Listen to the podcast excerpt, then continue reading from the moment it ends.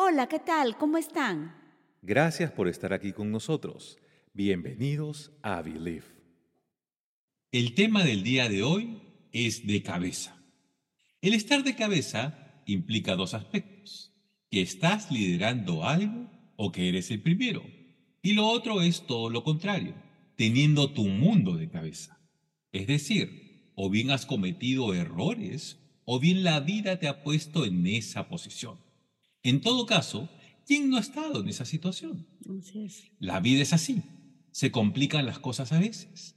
Gracias a Dios, los que confiamos en Jesús, sabemos que de toda situación adversa nos sacará. Es interesante ver cómo después de la pandemia, en estudios de mercado, se han encontrado varios aspectos con referente al liderazgo. Uno de ellos es el de motivar celebrar los logros alcanzados, por más pequeños que sean, del equipo o grupo humano.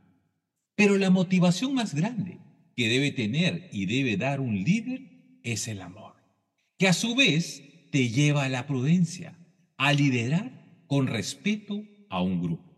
Tener sueños es bueno, y mucho más cuando viene de Dios a tu corazón. Pero dejan de ser buenos si te alejan de su corazón. Lo voy a volver a repetir. Tener sueños es bueno y mucho más cuando viene de Dios a tu corazón. Pero dejan de ser buenos si te alejan de su corazón. Eso es algo que siempre tienes que tener claro en tu vida. Y mucho más si estás de cabeza, es decir, en el liderazgo. Es decir, no todo lo que luce bien o se siente bien o se escucha bien es bueno para tu vida, para tu crecimiento delante de los ojos de Dios y a los demás. ¿Por qué? Porque es el Espíritu Santo que te ayuda a discernir si ese es tu tiempo para entrar por esa puerta o si quieres entrar aceleradamente guiado por emociones. Dios sabe cómo indicarnos con paz el momento de entrar por un rumbo, por un sendero diferente. Y es bueno, porque como acabamos de decir, es bueno tener sueños y a Dios le agrada, porque Él pone sueños y deseos y motivaciones en cada uno. Y cada uno, nuestra profesión, nuestra carrera, en lo que nos toca hacer en esta tierra.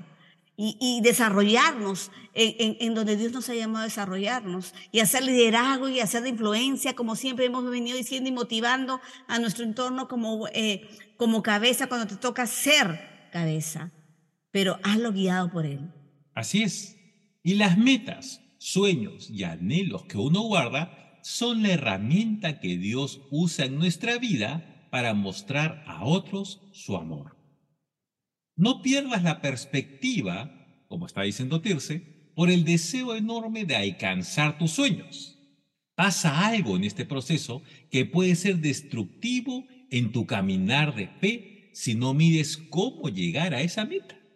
Y te queremos decir algo aprendido. Es en el tiempo de decisión a puertas de empezar un sueño en donde tienes que discernir si eso que se te muestra como una oportunidad viene de Dios o te va a alejar de Él. Es ahí donde debes prestar atención a tu integridad y lealtad. Y ahora en, este momento me viene un ejemplo. Todos hemos visto una maratón en la vida, ¿verdad? En las típicas Olimpiadas, en, los mundiales, cuando uno ve correr, ¿no? A dos personas juntas, que típica es la que está llegando primero y segundo y se llevan a veces por segundos nomás, llegan a la meta. Tú no ves empujando al segundo, jalándole la ropa al short al primero. Eso es más gráfico para que lo puedas entender. No puedes perder las perspectivas por el deseo de alcanzar tu meta, por el deseo de aún, tú sepas que ese viene a ser el sueño de Dios en el sentido de que para ti ese, tienes ese propósito, realizar algo. Tienes un llamado, un propósito, una meta, eh, alcanzar que tú anhelas y que sabes que Dios ampara y la está cobijando. Ok, está bien, pero tienes que caminar de acuerdo a sus tiempos, no los nuestros, porque puedes cometer, cometer el gran error de retener y de arruinar el, sendero por el cual Dios te quiere llevar, solamente por andar eh, poniendo tus ojos en lo natural y basándote en tus sentimientos o en malos consejos, que también podría pasar. Así es, porque los sueños que vienen de Dios no dañan el corazón de los demás, sino vienen con gozo y paz, y así sucede en todo su desarrollo. No permitas que el enemigo siembre en ti pensamientos de lógica y de mentira, porque lo único que quiere es apartarte de los planes verdaderos que Dios tiene para ti. Si lo que estás por iniciar trae conflicto, suéltalo. Porque el conflicto puede causar división y la división no viene del corazón de Dios. Ahí, detente y actúa midiendo tus pasos, cuidando las consecuencias que puede traer tu decisión. El conflicto, división y confusión en tu entorno eso no es de Dios. Eso no es bueno ni para tu crecimiento ni para tu avance. Eso viene del enemigo, porque quiere confundirte con lógicas que no vienen de Dios y, justificaciones que no vienen de Dios, como diciendo, tú sí puedes, es tu tiempo, sí avanza, entra, mira esto, mira lo otro, mira esta oportunidad, y no la es. Porque Dios todo lo hace hermoso, Dios todo lo hace en paz, lo hace con gozo, lo hace en unidad, lo hace con respeto, al entorno donde Él te ha puesto.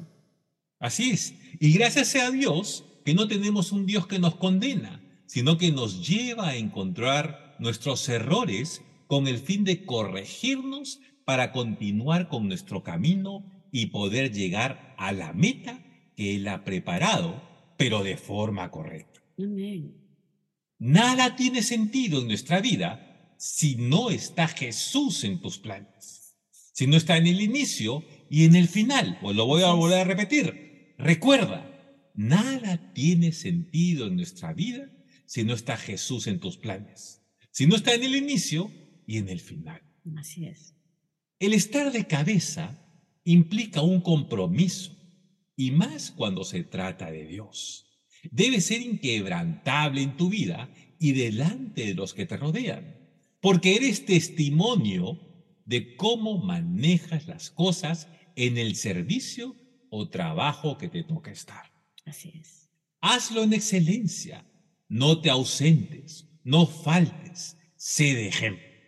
Una vez, en una ocasión, hemos dado, hace poco, el año pasado, el tema de tu no negociables, de los que se acuerdan, o lo puedes encontrar en el podcast. Hablamos sobre lo que era inmovible en nuestra vida delante de Dios. Y esto el estar de cabeza, en lugar el aceptar los desafíos que Dios nos pone, el llamado o el lugar, eh, dependiendo eh, si es ministerio, si es tu casa, lo que fuera que te toque vivir o estar en este momento, si lo aceptas y lo tomas, que sea tu no negociable delante de los ojos de Dios. Porque lo que más nos debe importar es quien nos ve. Es quien nos ve en nuestro, a solas, en nuestro interior, y es Él es Jesús, que lo es todo, como acabamos de decir. Él, él está desde el inicio motivándonos con un deseo, un anhelo en nuestro corazón, hasta que hasta el final de Él, de ese proyecto, de ese sueño, en tu compañía, en tu trabajo, en tu familia, en la meta que te ha tocado, en el desafío que te ha tocado vivir. Siempre te presente esas cosas, tus no negociables, con nadie ni con nada, en tu vida delante de Dios. Así es. El liderazgo, que es un llamado, es un compromiso firmado a Dios con el cual te lleva a ser fiel. Voy a volverlo a repetir. El liderazgo, que es un llamado, es un compromiso firmado a Dios con el cual te lleva a ser fiel. Tomar un compromiso con Dios es lo mejor que nos puede pasar en la vida, porque su recompensa es infinita en todo sentido. No permitas que el temor, las dudas y el miedo te aparten de ella, y mucho menos que el diablo te repita los errores que has cometido. Así es, son mentiras, porque recuerda que somos libres en Cristo. Él nos fortalece, su espíritu nos levanta, nos motiva, nos anima, es quien nos conforta, es, es quien nos dice, eh, no mires tus errores, tú levántate hoy y, y soy yo quien va a hacer de esas cenizas, va a levantar fortaleza en ti. Así es. Y si estás de cabeza, Sé constante en tu compromiso hoy para poder avanzar mañana en otra área, porque así vas a poder avanzar a otro nivel. Recuerda lo que hemos dicho cuando hablamos del legado hace unas semanas atrás. Las huellas que dejas son las marcas que dejan tus acciones que influencian a los demás. Lo voy a volver a repetir. Las huellas que dejas son las marcas que dejan tus acciones que influencian a los demás. La integridad y responsabilidad intervienen al dejar un legado. Tenemos que ser personas comprometidas y desarrollar un carácter firme e íntegro. Jesús es nuestro mayor maestro, ejemplo, mentor y líder, quien nos enseñó un servicio en integridad con la finalidad de dejarnos un legado, en donde siempre Jesús respetó y obedeció al Padre, a nuestro Dios. Y siendo Dios nuestro Señor, Jesús se mantuvo en la posición correcta por amor. Así es, gloria a Dios. En las escrituras podemos hallar muchos ejemplos de Jesús liderando, ya sea al pueblo o a sus discípulos, y entendemos que en él, Jesús, podemos hallar liderazgo, organización, sabiduría, humildad, fortaleza y visión. Como hemos dicho, Jesús es el modelo para todo líder. Abraham marcó un camino para generaciones futuras. Moisés, David, Josué y los discípulos lideraron guiados por Dios y lo hicieron en obediencia y lealtad. Amén, así es. El liderazgo no se trata de un rango o de un nombre que te ponga, ni en la posición en que te encuentres. El liderazgo o estar de cabeza se gana y son tus acciones y buenas decisiones que logran un respeto. Es ahí cuando marcas la vida de alguien por más pequeño que sea el detalle. Así es, es cómo te desenvuelves en ese entorno, es cómo manifiestas tus acciones, es cómo te diriges a las personas. Quizás con un buen gesto, una palabra de aliento, motivándolos en la fe, eh, alentándolos en todo momento. Un, un líder destaca por esa área. Más mengua tu yo y más presente está Jesús en ti. Entonces te muestras con humildad, te muestras con sencillez, tratas a las personas pensando cómo quieres que te traten a ti, con respeto, con amor, te sabes dirigir a ellos. Eso marca la diferencia en un gran liderazgo, un liderazgo motivado del corazón de Dios.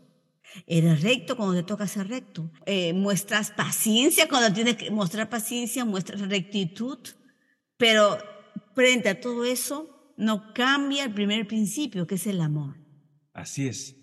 Jesús vino a servir motivando en cada palabra que hablaba y en cada paso que daba. Él era prudente. No usaba la posición de quién él era, hijo de Dios, porque no era necesario. Sin embargo, se ganó el respeto y la lealtad de los discípulos y de las personas que lo escuchaban en donde te toque estar, si Dios te coloca de cabeza, ya sea en el ministerio, en el trabajo, en tu casa, en la iglesia, en un grupo, hazlo con principios de integridad. Es decir, caminar en honradez, ser honesto, respetuoso, tomar decisiones positivas, incluso cuando nadie te está observando, actuando de acuerdo a los principios que Dios nos ha mostrado en su palabra. Si es necesario y tú sientes que, que, no puedes eh, dar el siguiente paso, toma un buen consejo de alguien, de alguien que, que cause en ti respeto y que sepas que eh, va a orar contigo y que va a tomar, eh, te va a ayudar a guiarte, no tomar la decisión por ti. Nadie la puede tomar por ti. El Espíritu de Dios te lo va a mostrar, pero la mejor voz de ayuda en un, en, un consejo siempre es guiarte en oración, en unidad, no dirigiéndote a decidir algo, sino a, que encuentres libertad y tranquilidad y, guía, la buena guía en él. Entonces, si lo necesitas, hazlo.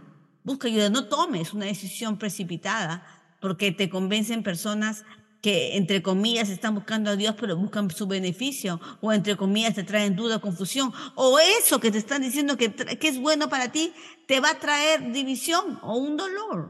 No, no viene de Dios. Entonces, detente y mira tu entorno. Como hemos dicho en diferentes ocasiones, Trata de poner tus ojos como Dios lo hace, que es en macro. Dios está arriba, es como si fuera un estadio, siempre hemos dicho, Dios está sobre, tú puedes estar en lo máximo del estadio viendo un espectáculo y lo ves lindo y ves todo el estadio, pero Dios está sobre eso. Entonces consúltale a Él, a quien lo sabe todo, a quien te va a dirigir, que es el Espíritu de Dios, eh, cómo puedes, qué decisión tomar correcta en tu camino en esta etapa de tu vida, si lo necesitas tomar. Así es, porque líderes pueden haber muchos, pero no todos estarán en la posición de liderar. Porque el que es un verdadero líder nunca utilizará su posición para autosatisfacerse, ya sea profesionalmente o en otros aspectos de la vida. El estar de cabeza implica ser de ejemplo inspirador de servicio alentando a otros siendo una de sus características un corazón correcto, lleno de humildad. Yo te voy a decir algo que me viene a mí, que es el, el, líder o estar de cabeza, sabe delegar y sabe eh, eh, su misión delante de Dios. Decirle, ¿sabes qué, Señor? La gente es tuya, mi trabajo es tuyo, el ministerio es tuyo, mi vida es tuya. Entonces eres tú quien está sobre todo esto. Yo no, uno se tiene que reconocer que no es nada, ni siquiera eh, para, ni, ni en el control de un grupo humano, ni en la enseñanza de un grupo humano.